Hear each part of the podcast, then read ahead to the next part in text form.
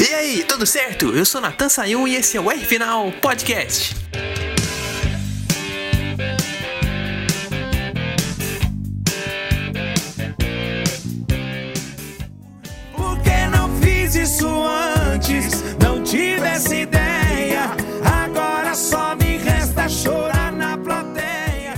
Vou condenar o Norris, não. Se eu tivesse no lugar dele, eu ia fazer a mesma coisa, deixar de pneu slick até o final. Com a chuva que tava 8 voltas do final e também com a chuva que tava 5 voltas para acabar o GP da Rússia, bem naquele momento que o Hamilton entrou no box para trocar pro pneu de pista molhada, ainda dava para manter o traçado normal com pneu de pista seca, igual ele estava fazendo.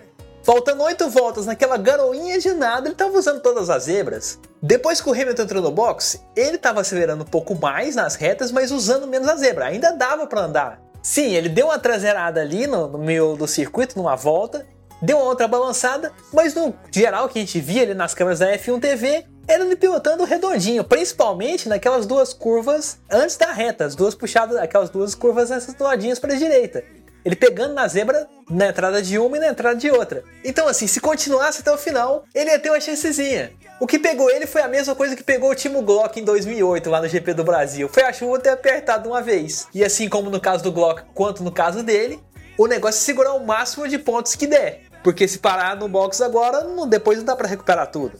O Norris foi pro checkers or wreckers, como a gente diz nos Estados Unidos. O pessoal lá da NASCAR americana arrisca tanto que cria essa expressão, né? Ou você recebe a bandeira quadriculada, arriscando tudo para chegar no máximo que você puder chegar, ou perde tudo e se envolve no acidente no final. Para ele sim, foi ruim ter perdido a vitória pro Hamilton, segundo lugar pro Verstappen, terceiro lugar pro Sainz, mas foi bom por continuar marcando ponto, né? Chegar em sétimo lugar ainda é uma coisa boa. E naquela escapadinha de pista que ele perdeu a liderança, não chegou a bater. Chegou com o carro inteiro, pelo menos. Agora, o mais beneficiado do dia não foi nem o Hamilton que ganhou a corrida lá, a vitória número 100 da carreira dele. Foi o Verstappen que largou de último e chegou em segundo. A cabeça de sorte não tem ponto quase nenhum para ultrapassar, né? Então você depende não só da chuva, mas também da estratégia. E maior parte da corrida foi na pista seca. Então a estratégia da Red Bull funcionou um pouquinho além da sorte. Mas o que deu certo e o que não deu? Aí a gente tem que perguntar pro nosso engenheiro, Ricardo Arcuri, responde aí, rapaz.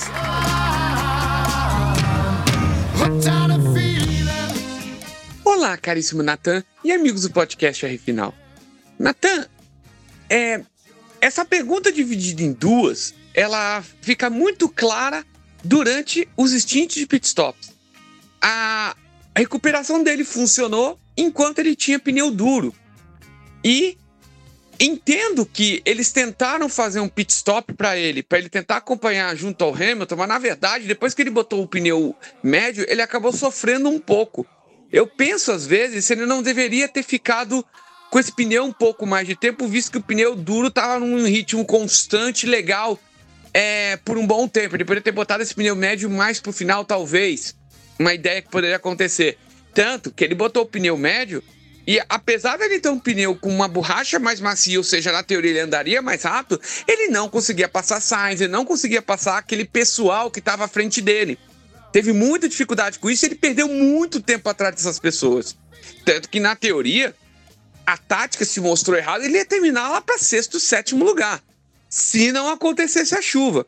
A chuva foi primordial para essa mudança no, na situação do Verstappen, porque a equipe foi esperta, trouxe ele para o pit, botou pneu intermediário antes de todo mundo, ele conseguiu ganhar a posição relativa a essa pessoal que estava à frente dele.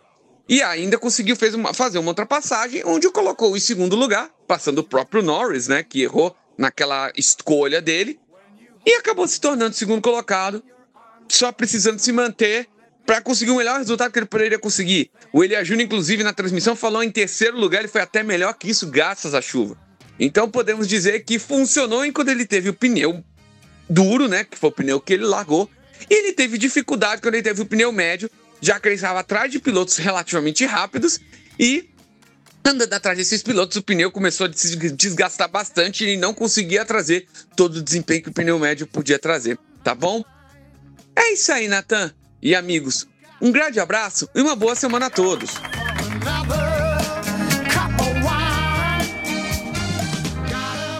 É, a tal história de estar no lugar certo no momento certo, né? O Verstappen arriscou na troca de pneus, como também o Hamilton arriscou. Mas eu achei o inglês assim muito duvidoso por trocar. Assim, o Norris não tinha trocado e ele, o Hamilton andou junto com ele algumas voltas sem trocar também. Ainda teve o mesmo sentimento do compatriota, né? Ele sentiu que dava certo para andar naquela condição, como eu falei no começo do programa. Não dava para ter aquela mudança grande de traçado.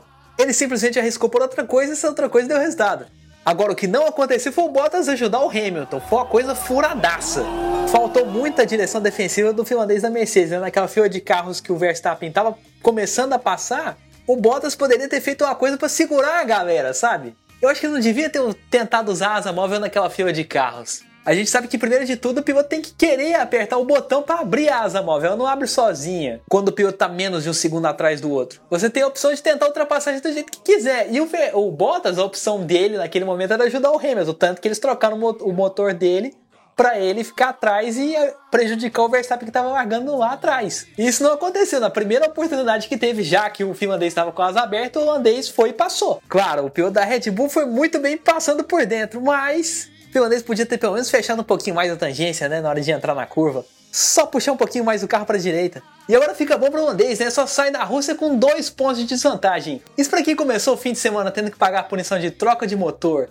E mais os três lugares de punição que ele ia tomar por bater, por ter batido no Hamilton lá no GP da Itália ter chegado em segundo lugar foi um alívio e tanto. Uhum. Porque o campeonato tá aberto pra uma pista que eles não vão conhecer, né? Que não tem muitos dados. O GP da Turquia só foi ano passado. Então nem é aquela pista que tem a nossa analogia do tênis, né? A vitória do game favorável para um ou para outro. Principalmente levando de base o GP do ano passado, né? Que choveu muito no treino de classificação e choveu muito na corrida no domingo. Então o Hamilton teve dois pontos de vantagem hoje significa um empate técnico. Mas voltando aqui pro fim de semana do GP da Rússia, né? A Ferrari tem muita comemorada esse fim de semana. O Sainz largou pela primeira vez na primeira fila pela Ferrari, terminou em terceiro lugar, que é um super resultado. E com isso quebra uma pequena teoria, né? Que tem um leão de treino criado pela Ferrari. Será que ele é esse tipo de piloto mesmo? O que, que você acha disso, Eli Chastal?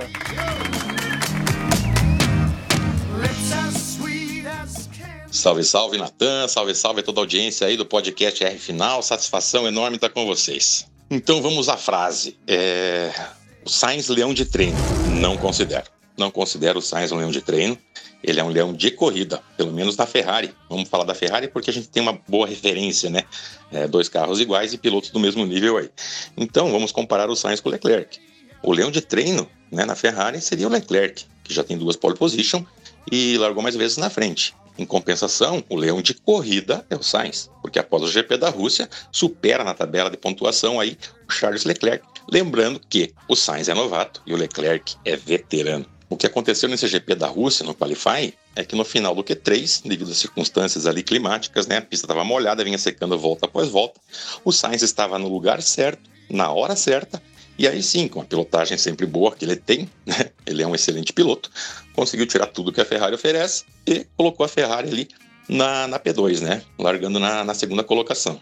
Quanto à corrida, o Sainz cumpriu, cumpriu com excelência a, as expectativas, tanto que conseguiu um pódio para a Ferrari, né? Claro que existem também várias circunstâncias envolvidas aí, mas é aquele negócio. Ele é um piloto cerebral, é um piloto que pensa na corrida como um todo, né? Consegue extrair o máximo de equipamento e dentro das limitações da Ferrari, ele entregou um pódio aí. Então ele superou as expectativas na corrida do GP da Rússia. Tá bem? Agradeço demais o convite para participar aqui do podcast R Final. E um grande abraço para todos vocês. Rapaz, isso é um ponto interessante, né? O Sainz passou o Leclerc, agora são oito pontos de vantagem do espanhol para o Monegasco, né? 112,5 a 104, 8 pontos e meio. E essa teoria eu também acho que não é verdade, não. Os dois são bons largadores, como a gente já falou aqui na R final. O Leclerc tem um pouquinho de desvantagem porque ele perdeu aquele GP de Mônaco, né? No, bateu no treino de classificação depois de ter conseguido a pole e não conseguiu largar no domingo. Senão, provavelmente, a gente teria ali uma oportunidade de um equilíbrio maior, né? O Leclerc com dois pódios e o Sainz com dois também, né? O espanhol acabou roubando a cena lá em Mônaco, mas eu acho que ele ia, se, não, se o Leclerc fosse pódio em Mônaco, o Sainz ia buscar outra corrida para ser pódio também. Agora, vale a pena destacar também o grande GP do Fernando Alonso, poxa. Quando esse caos todo começou, ele estava em terceiro, agora terminou em sexto, mas com aquele gosto de um trabalho bem feito, né? O Ocon foi só décimo quarto. O único carro que marcou ponto também foi ele, né?